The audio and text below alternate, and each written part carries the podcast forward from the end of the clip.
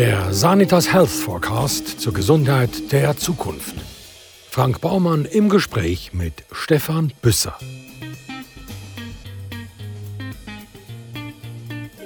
Stefan Büsser ist Radiomoderator und Fernsehmoderator und Comedian. 2015 wurde er von einer Fachjury der Sonntagszeitung in die Top 10 der Schweizer Komiker gewählt. Stefan Büsser hat über 134.000 Fans auf Facebook, über 122.000 Follower auf Instagram und 78.000 YouTube-Abonnenten und er hat zystische Fibrose. Stefan Büsser, was ist denn eigentlich zystische Fibrose? Zystische Fibrose ist eine Lungenkrankheit, die äh, auch eine Auswirkung hat auf ganz viele andere Bereiche äh, vom Körper. Äh, Im Primären bildet sich aber Schleim auf der Lunge, wo man dann mit Atemtherapie äh, muss sozusagen rausbefördern.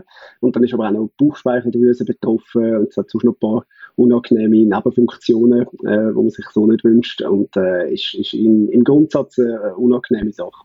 Vereinfacht könnte man sagen, dass der Flüssigkeitshaushalt im Körper nicht richtig funktioniert.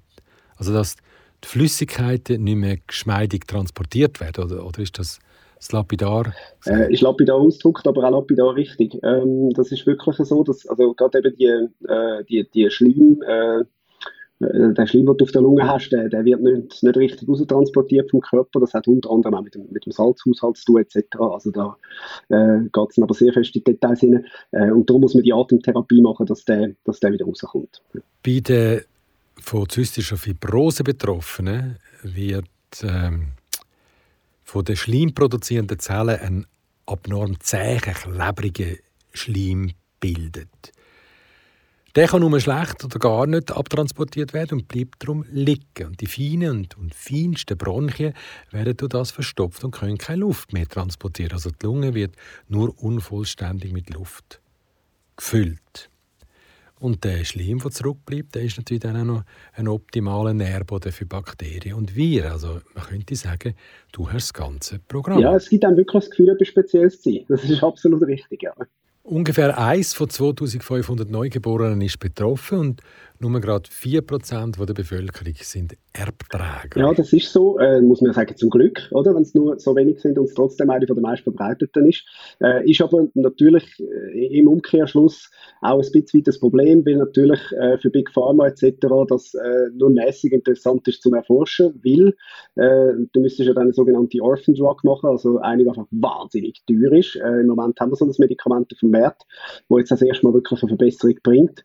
Ähm, da ist aber wenig geforscht worden natürlich in den letzten Jahren, weil man weiß, also das ganz große Business machst du mit dem natürlich nicht. Die zystische Fibrose ist bei verschiedenen Patienten unterschiedlich stark ausprägt und auch der Zeitpunkt, wo sie erkennbare Symptome zeigt und dann diagnostiziert werden kann, ist unterschiedlich. Wann hat man dann bei dir die, die Krankheit entdeckt? Die Diagnose glaube ich, zwischen zwei und dreijährig gewesen, äh, weil ich halt als Baby und nachher als, als kleines Kind nie aufgehört habe husten. Und ähm, natürlich meine Eltern dann gesagt haben, ja, äh, hm, komisch, wieso hustet das Kind die ganze Zeit? Und der Arzt sagt, ja, es ist halt ein bisschen Winter und jetzt ist es halt gerade ein bisschen Frühling und im Sommer kann man auch mal Grippe und so. Bis man dann mal den Salztest gemacht hat, den man macht, um zum äh, Diagnose zystische Fibrose können feststellen. Äh, und dann nachher hat sich dann herausgestellt, ja, es ist eben, es ist eben nicht einfach eine normale Grippe. Du hast gerade den Salztest erwähnt, kannst du den noch ein bisschen genauer erklären? Ja, also da bringst du eigentlich deine Haut so fest zum Schwitzen, äh, dass du nachher kannst Salz, das rausgeschwitzt wird, äh, entnehmen und auf, äh, auf Basis von dem Salz kannst du nachher feststellen, die, die Genmutation etc. Das ist wahnsinnig kompliziert. Der genaue Ablauf weiß ich auch nicht. Ich weiß nur, ich habe immer fest schwitzen, damit man das äh, Salz erkennen ist. Also es ist ganz einfach. Mit dem Salz- und Schweißtest werden zuerst die Schweißdrüsen und Schweißproduktion angeregt und anschließend wird mit kleinen Fließblättern Schweiß aufgesaugt und dann die Salzkonzentration gemessen. Übrigens werden seit 2011 alle Neugeborenen in der Schweiz im Rahmen des sogenannten Neugeborenen-Screening durch Fersenblut unter anderem auch auf zystische Fibrose testen. Du sag mal, welche sind denn die anderen Symptome, die mit dieser Krankheit auftreten? Ich meine, es ist ja nicht nur der Husten. Das ist richtig. Also mir fehlen zum Beispiel diverse Enzyme für die Verdauung. Darum äh, muss ich immer Tabletten nehmen zum Essen, die die sozusagen ersetzen. Und ähm, ja, das hat natürlich nicht so voll, wenn du zum Beispiel mal zu wenig von diesen Tabletten nimmst, äh, dann, dann verdaut es nicht richtig, dann bist du am nächsten Tag äh, auch ein großer Teil davon auf dem WC. Und äh, das kennen wir alle. Das ist jetzt nicht der angenehmste Ort zum sein. Äh, das ja, ist, ist so ein Neben Nebeneffekt. Aber klar, du bist viel müde. Äh, ja, das, das sind eigentlich so die die, die gröbsten Sachen. Ich gehe mal davon aus, das ist nur ein Tablettchen, das du jeden Tag schlucken musst. Ja, da kommt mittlerweile ein schöner Strauß zusammen. Also das, äh, glaube ich, sind, wenn ich es jetzt so ungefähr durchrechne, Gesamttabletten, die ich schlucken darf, dort, yeah, zwischen 25 und 30 pro Tag sein. Aha. Also vieles ist natürlich die gleiche Tablette, blöd gesagt, also nicht 25 verschiedene Medikamente. Zum Beispiel für eine Mahlzeit äh, brauche ich eben Creon, das, das Enzym, äh, das die Verdauung nachher möglich macht. Ähm, von denen nehme ich zwischen 6 und 7 pro Mahlzeit. Oder? Also so kommt man dann natürlich schneller mal auf eine Zahl. Ja, und einfach mal so die Ernährung umstellen, das lange dann nicht? Ja, es gibt natürlich Sachen, die leichter verdaulich sind und andere, die, äh, die schwer verdaulicher sind. Das ist klar. Alles, was fetthaltig ist, braucht dann natürlich auch wieder mehr äh, Enzym. Aber äh, eine Ernährungsumstellung alleine wird, wird das Problem nicht lösen. Zumal wir grundsätzlich ja Mühe haben, eben auch die, die Nährstoffe zu behalten. Äh, äh, dann, müssen wir, dann, dann müssen wir eigentlich fast mehr essen wie alle anderen. Oder? Darum sind viele von uns auch ein bisschen untergewichtig. Äh, also mit der Ernährung umstellen sagen, wir machen jetzt total äh, easy Ernährung für, für den Darmtrakt oder, oder für die Verdauung. Äh, das, das alleine wird es natürlich nicht können lösen. Du, wie beeinflusst denn jetzt die zystische Fibrose deinen Alltag? Ich meine, bei einem Moderator oder bei einem Bühnenkünstler hilft es ja doch auch, wenn er ab und zu mal tief Luft holen kann. Ja, für mich ist natürlich jetzt äh, halt wirklich eigentlich äh, vor allem atemtechnisch eigentlich ein, ein, Problem, also dass ich, dass ich dann schnell irgendwann aus, außer Atem komme. Oder halt auch viel, wenn dann der Schleim kommt, Sekretmobilisierung, gerade während dem Moderieren oder, oder auf der Bühne, darum habe ich auch immer Handmic, also das ist, das ist ein relativ einfacher Trick, weil ich dann das Handmic schnell auf die Seite tue, um mich räuspern, genau. Ähm, das, das sind so Sachen, wo, was mich im Alltag beeinflusst, aber ich muss sagen, mir geht es verhältnismäßig sehr, sehr gut, also da hat es Leute, die haben einen schwereren Verlauf dieser Krankheit. Die könnten jetzt nicht 90 Minuten auf einer Bühne stehen. Von dem her mag ich mich dann auch gar nicht groß jetzt beklagen. Und Sporttreiben ist ja dann eigentlich wie ausgeschlossen, oder? Das heisst, Skifahren habe ich gesehen, das geht. Das ist ja auch einfach, da geht man einfach rauf und dann fährt man runter. Also wenn ich zuerst mit der Fälle bis rauflaufen, dann wäre es, glaube ich, schon ein bisschen ein schwieriger Sport für mich. Ja, ich sage es mal so, also Marathon gegen mich könntest du recht easy. Also äh, in der Regel ist es so, ja, ich sage jetzt knapp einen Kilometer, wo ich am Stück mal laufen und nachher, also rennen, äh, in, in einem sehr kleinen Tempo und nachher ist das jetzt dann Daten aus, also dann, dann muss ich wieder normal laufen. Aber grundsätzlich ist Sport natürlich auch wünscht. Also es ist natürlich etwas, das Sekret mobilisiert, da kommt man zum Husten und ist in dem Sinne eigentlich eine, eine gute Therapieform. Du redest nicht nur sehr offen über deine Krankheit, du hast deine zystische Fibrose ja sogar bei einem von deinen Comedy-Programmen thematisiert. Ja, also das ist äh, zumindest im Spital entstanden, äh, wo ich das allererste Mal habe äh, IV, also intensiv Antibiotika-Kur machen, wo das Zeug direkt in die Venen jagt. Und ähm, dort habe ich dann gemerkt, dass es halt im Spital einfach wahnsinnig viele absurde Situationen gibt, die sich für das Programm sehr, sehr gut eignen. Und, äh, und habe dann gefunden, komm, ich, ich schreibe, schreibe über das. Es ist jetzt nicht ausschließlich nur um, um Krankheit gegangen natürlich, äh, sondern auch viel um, um Absurditäten vom, vom Alltag. Aber klar, es hat, es hat Basis dort drin gehabt und es ist, ist layoutmäßig auch so ausgelegt. Aber es ist jetzt nicht so, das weißt du selber auch, bei, bei Comedy ähm, geht es meistens auch ums eigene Leben und, und um eigenes Erlebtes. Und äh, dann hat die Krankheit natürlich einen, einen gewissen Teil äh, auf der Bühne, wo sie Platz braucht. Wie gehen denn jetzt eigentlich Menschen mit deiner Offenheit um? Ja, das ist ja natürlich so etwas, wo, wo die Leute eigentlich immer einen, einen wahnsinnig mutigen Schritt finden. Das ist zumindest das Feedback, das ich bekomme, was sagt, ja Wahnsinn, wie, du, wie offen du auch mit dem umgehst. Für mich hat es gar nie eine andere Wahl gegeben, ehrlich gesagt. Und für mich hat das ja auch von Anfang an immer zu mir gehört. Also das ist ja nicht, äh, das hat mich ein, ein Stück weit natürlich auch zu dem gemacht, äh, wo ich heute bin. Äh, das, das hat ja nicht nur negativ, so eine Krankheit, an der lernt man auch viel. Und äh, das ist etwas, was ich finde, ist für mich jetzt selbstverständlich, aber ja, es, es können nicht alle mit dem umgehen. Gewisse haben den Verdrängungsmechanismus für sich gewählt, was natürlich auch total okay ist. Das muss jeder für sich selber entscheiden. Erschwerend kommt noch dazu, dass du ja relativ gesund aussiehst. Ich meine, du hast ja keine offene Wunde dir fehlt kein Arm. Also man, man sieht dir nicht an, dass du krank bist. Ja, es ist tatsächlich so, dass man es ja nicht ansieht, was ich sehr angenehm finde und manchmal auch in absurden Situationen mich, mich wiederfinden, wenn du im Kollegenkreis äh, im Ausgang bist und dann gehen Ziggis um und, und einer fragt, du auch eine? Und dann sagst du, mm, ich glaube nicht. Und in dem Moment wird es dann bewusst und sagt, oh nein, Entschuldigung. Dann, dann entschuldigt sie sich wahnsinnig fest für die total unabbrachte Frage, während ich innerlich mega fest Freude habe, weil ich denke, okay, er nimmt mich nicht als einen kranken Kollegen wahr, sondern er hat eigentlich das Gefühl, ich sei ganz normal und das ist natürlich eigentlich ein riesen Privileg. Gut, das Gros der Bevölkerung hat natürlich nie gelernt, wie man auf Menschen mit einer Beeinträchtigung zugeht. Also darf ich einfach gerade fragen, was mich interessiert oder gehört sich das eher nicht? Da haben sicher sehr viele Leute das Problem, weil sie das eben nie gelernt haben. Mhm das ist das, was ich auch feststelle bei, bei allen, wo, wo, wo die Krankheit haben. Also, wir finden ja nicht als etwas Spezielles äh, äh, wahrgenommen worden. Das ist etwas, was mich auch in der, in der öffentlichen Diskussion, dann, wo sich äh, Leute dann immer versuchen, für andere einzusetzen und sagen, ja, man, man muss die so und so ansprechen, man muss sich mit denen so und so verhalten. Hey, das ist im Fall jeder einfach ein einzelnes Individuum und jeder entscheidet selber. Ich persönlich kann wahnsinnig über, über meine Krankheit lachen und, und finde es auch lustig, wenn andere Witze darüber machen.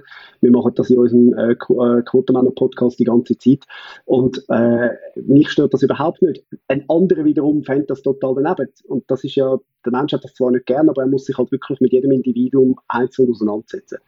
Ja gut, du sagst ja, dass jede Minderheitsrecht hat, dass man sich über sie lustig macht weil man sie sonst ja gerade eben wieder diskriminiert. Genau. Das ist natürlich ja, eine sehr aufgeschlossene Haltung. Ja, aber das ist absolut der Punkt, oder? Also es hat, jede Minderheit hat das Recht darauf, beleidigt zu werden äh, und, und auch ausgelacht zu werden oder mit ihnen mitgelacht zu werden, wäre natürlich eigentlich noch viel schöner. Äh, klingt auch nicht immer allen. Äh, eben, ich glaube, da, da hat jeder ein bisschen eine eigene Haltung. Ich bin dort total auf dieser Seite, wo ich finde, in dem Moment, wo man mich als etwas Spezielles behandelt, fühle ich mich krank. Und das will ich eigentlich nicht. Ich finde, man muss in diesen Situationen, wo es nötig ist, diesen Leuten den Respekt und, und die Hilfe anbieten, was sie brauchen. Aber im, im Grundsatz sollen die wie jeder andere äh, in, in der Gesellschaft einfach behandelt werden, ganz einfach. Haben eigentlich die Menschen, die von zystischer Fibrose betroffen sind, Kontakt untereinander? Also gibt es da irgendwie eine Art Community? Ja, ja. Also, wir haben äh, auch früher noch so Kinderlager gehabt, äh, wo wir äh, drei Wochen auf Gramontana sind, äh, die Höhe rauf. Das war von der Höhenklinik Davos aus äh, organisiert. Äh, da, da hat man natürlich Kontakt geknüpft und die, die hat man bis heute. Es ist dann irgendwann ist dann mal ein Bakterium umgegangen, äh, unter anderem auch so einem Lager, wo man dann gewusst hat, ja, das ist vielleicht nicht so gescheit, wenn alle aufeinander hocken. Das ist ein bisschen wie mit den Coronaviren. Irgendwann kommen Mutationen und dann verbreiten die sich und das willst du eigentlich nicht. Und ähm, da hat man dann irgendwann einen, einen Stopp drin gemacht und, und gesagt, ja, da, da muss man ein bisschen vorsichtig sein. Engagierst du dich eigentlich bei der Schweizer Gesellschaft für zystische Fibrose? Ich meine, mit all deinen vielen Followern und Freunden wärst du doch ein super Botschafter. Äh, ja, ich, ich, mache immer mal wieder etwas mit, mit ihnen und, und für sie, aber ich bin dort nicht im, ähm, nicht im irgendwie in einem Komitee oder, oder irgendetwas. Also, nein. Hm. Ein grosses Problem bei der zystischen Fibrosen ist ja, dass die Lunge stark in Mitleidenschaft gezogen wird. Da gehe ich jetzt einfach mal davon aus, dass so Covid-19 und alle seine Varianten für Menschen, die die Krankheit haben, besonders gefährlich ist. Ja, es ist ja lustigerweise, äh, wir sind sofort natürlich zur, zur äh, sehr schützenswerten Gruppe erklärt worden äh, als Lungenkranke, weil man natürlich, wenn ein neues Lungenvirus kommt, mal davon ausgeht, dass das für uns nicht so geil wird. Hat sich jetzt allerdings herausgestellt, dass äh, ich glaube, wir haben 10, 10 Fälle in der, in der Schweiz, die es verwünscht haben, also jetzt am, am Unispital. Ähm, und von diesen 10 Fällen haben alle einen milden Verlauf gehabt. Also scheinbar äh, ist unsere Immunreaktion glücklicherweise, muss man jetzt ironischerweise sagen, durch das, dass sie sich sehr viel Angriff gewöhnt ist, unsere Lunge, hat sie wie gefunden, okay, ja, da kommt noch mal etwas, bin der dann dort einmal durchlaufen lassen, gut ist. Ähm, das, das ist etwas, was man am Anfang nicht hätte können wissen, was man ein bisschen vermutet hat. Aber es hat äh, sich jetzt herausgestellt, dass es für uns jetzt gar nicht so ein großes Problem ist, zum Glück. Gerade bei den Comedians gibt es ja zwei, drei, die sich Corona-skeptisch sehr weit zum Fenster rauslehnen. Das machst du aber nicht. Nein, natürlich nicht. Äh, also ich bin auf keiner Demo gewesen, obwohl das ja mittlerweile unter, unter Comedy-Kollegen auch fast ein, ein, schönes Hobby geworden ist.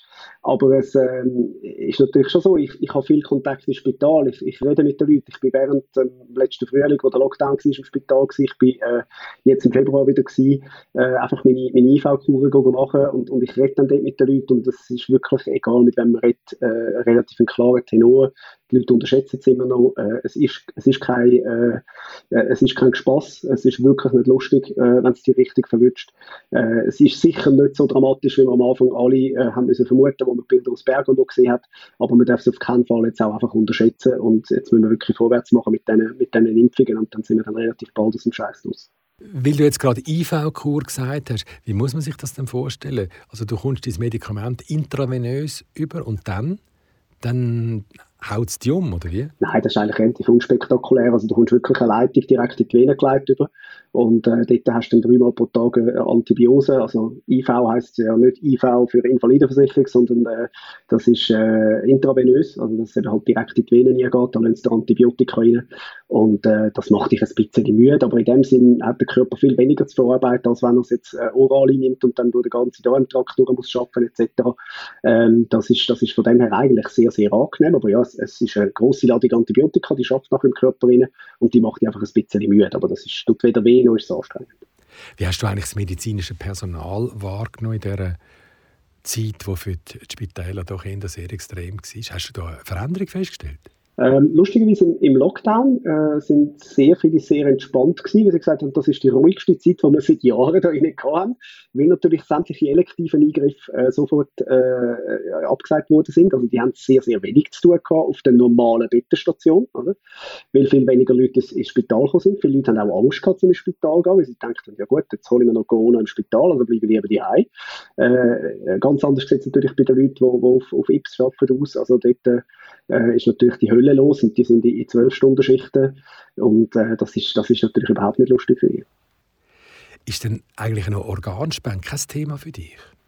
Ist, äh, ist die Endlösung bei mir. Also wenn dann die Lunge irgendwann mal wirklich nicht mehr mag, ist das wie so die letzte die letzte Rettung. Ähm, und dann natürlich ein Thema, wo ich mich sehr früh sehr intensiv damit auseinandergesetzt habe und mich auch stark dafür einsetze, ähm, ist etwas, wo äh, ich glaube eine gute Sache ist für die Leute, die das, die das wettet. Ähm, ist aber natürlich auch ein heikles Thema in der Gesellschaft. Also das heißt ja auch, dass man sich Gedanken über den eigenen Tod muss machen und das ist etwas, wo die meisten Leute nicht gerne machen. Ich habe vor ein paar Monaten mit dem Eckhard Wolf einen Sanitas Health Forecast Podcast gemacht. Er ist Professor für molekulare Tierzucht an der Akademie der Wissenschaften in München und er gilt jetzt als, als der Spezialist, wenn es um die Organzucht für Menschen geht. Er sagt, dass es durchaus denkbar sei, dass man eines Tages alle menschlichen Organe züchten können. Aber im Sanitas Health Forecast 2020 kann man nachlesen, dass in einer Umfrage 80% der Befragten skeptisch bis ablehnend gegenüber menschlichen Klonen als Organspender sind. Wie erklärst du dir das? Ja, äh, da hat auch viel natürlich mit Unwissen zu tun. Oder? Also es sind wahrscheinlich am Anfang auch 80 Prozent gegen Corona-Impfung weil sie das Gefühl haben, wenn das so schnell entwickelt worden ist, dann kann das nicht, kann das nicht gut sein. Ähm, das äh, ändert sich dann immer, wenn man mal ein bisschen weiss, was es ist. Ich persönlich kann mich jetzt mit dem Thema von, von Klonorganen auch nicht so gut aus, dass ich jetzt da könnte äh, mich dafür oder dagegen aussprechen da ist auch etwas, was wir hoffentlich in der letzten Zeit gelernt haben, dass Leute, die sich nicht wirklich auskennen mit Themen, einfach mal Klappe haben Und da gehe ich jetzt mit gutem Beispiel voran. Und wie stehst du generell zum Thema Tierversuch im Interesse der Medizin? Ja, darum habe ich ja einen Hund. Oder ich gehe davon aus, dass mir der irgendwann mal etwas nützt. ja, ja, aber gut. Gut, das ist jetzt aber kein Hund, Herr Büss. ja, okay. Das wird volumenmäßig auch schwierig. Das, das stimmt natürlich.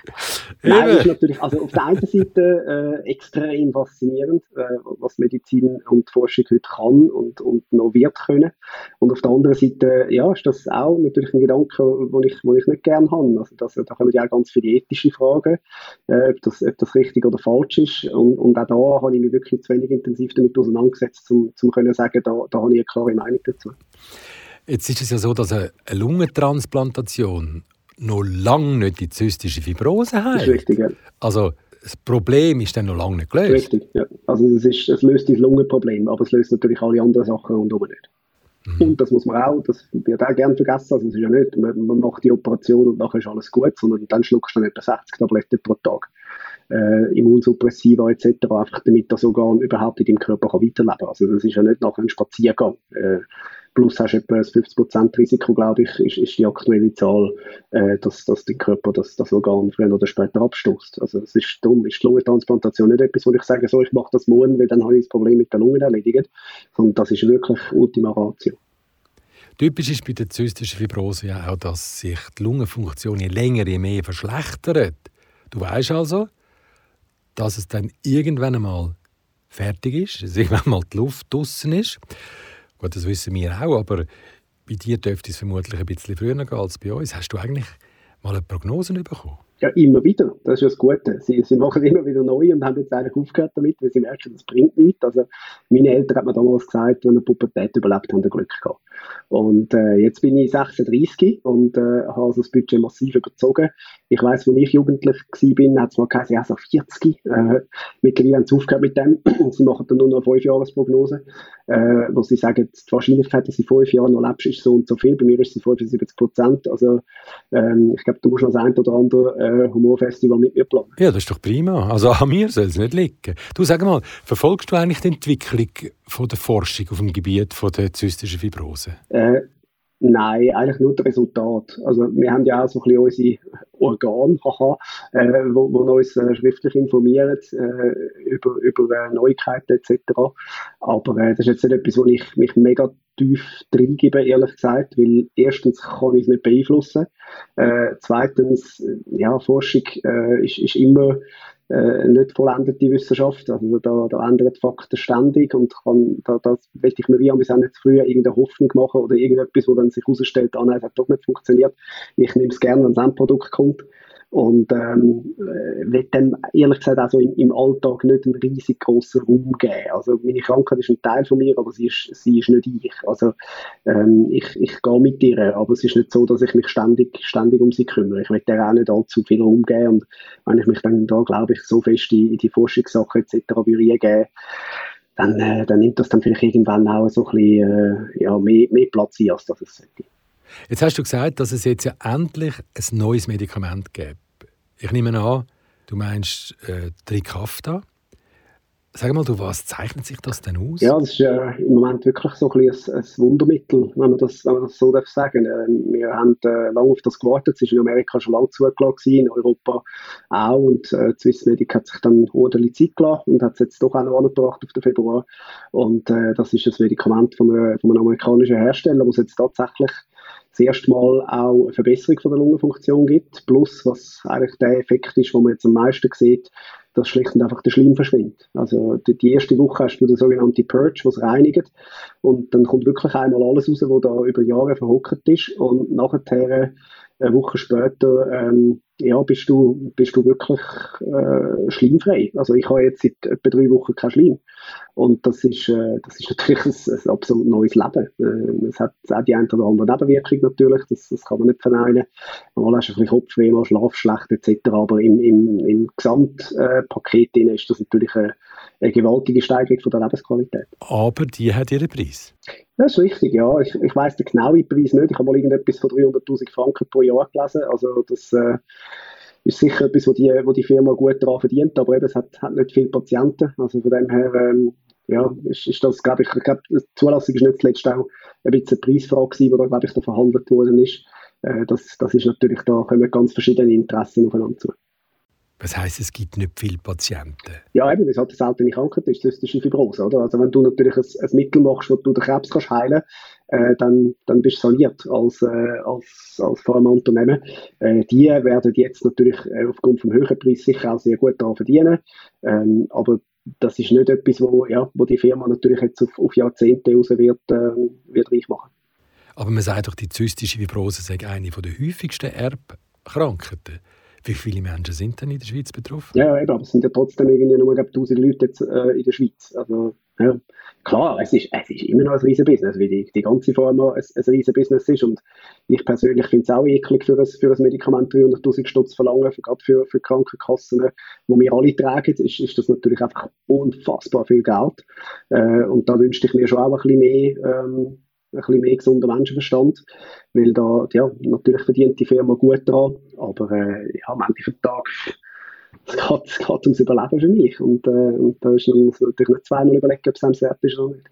Sie tritt vor allem bei der weißen Bevölkerung auf, habe ich gelesen. Das finde ich jetzt noch speziell. Dann ist sie ja noch ein Rassist, der Sauchheit. Gut, also. ja, genau.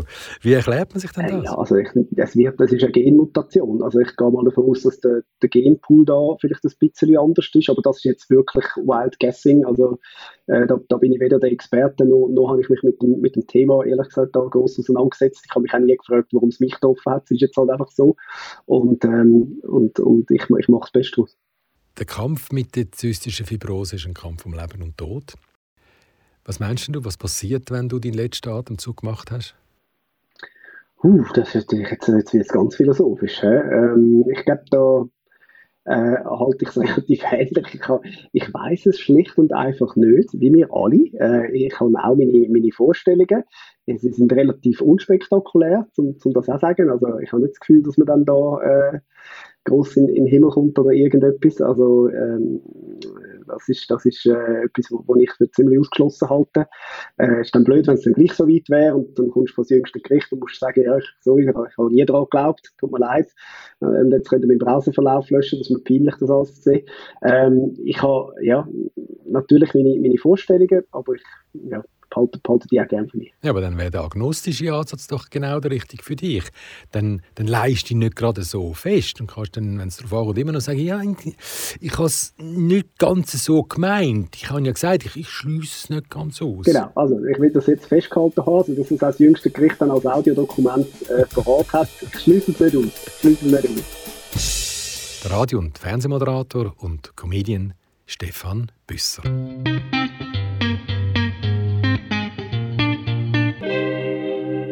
Weitere Einblicke in die Gesundheit der Zukunft finden sich im Bestseller Sanitas Health Forecast. Und den gibt's überall, wo es gute Bücher gibt.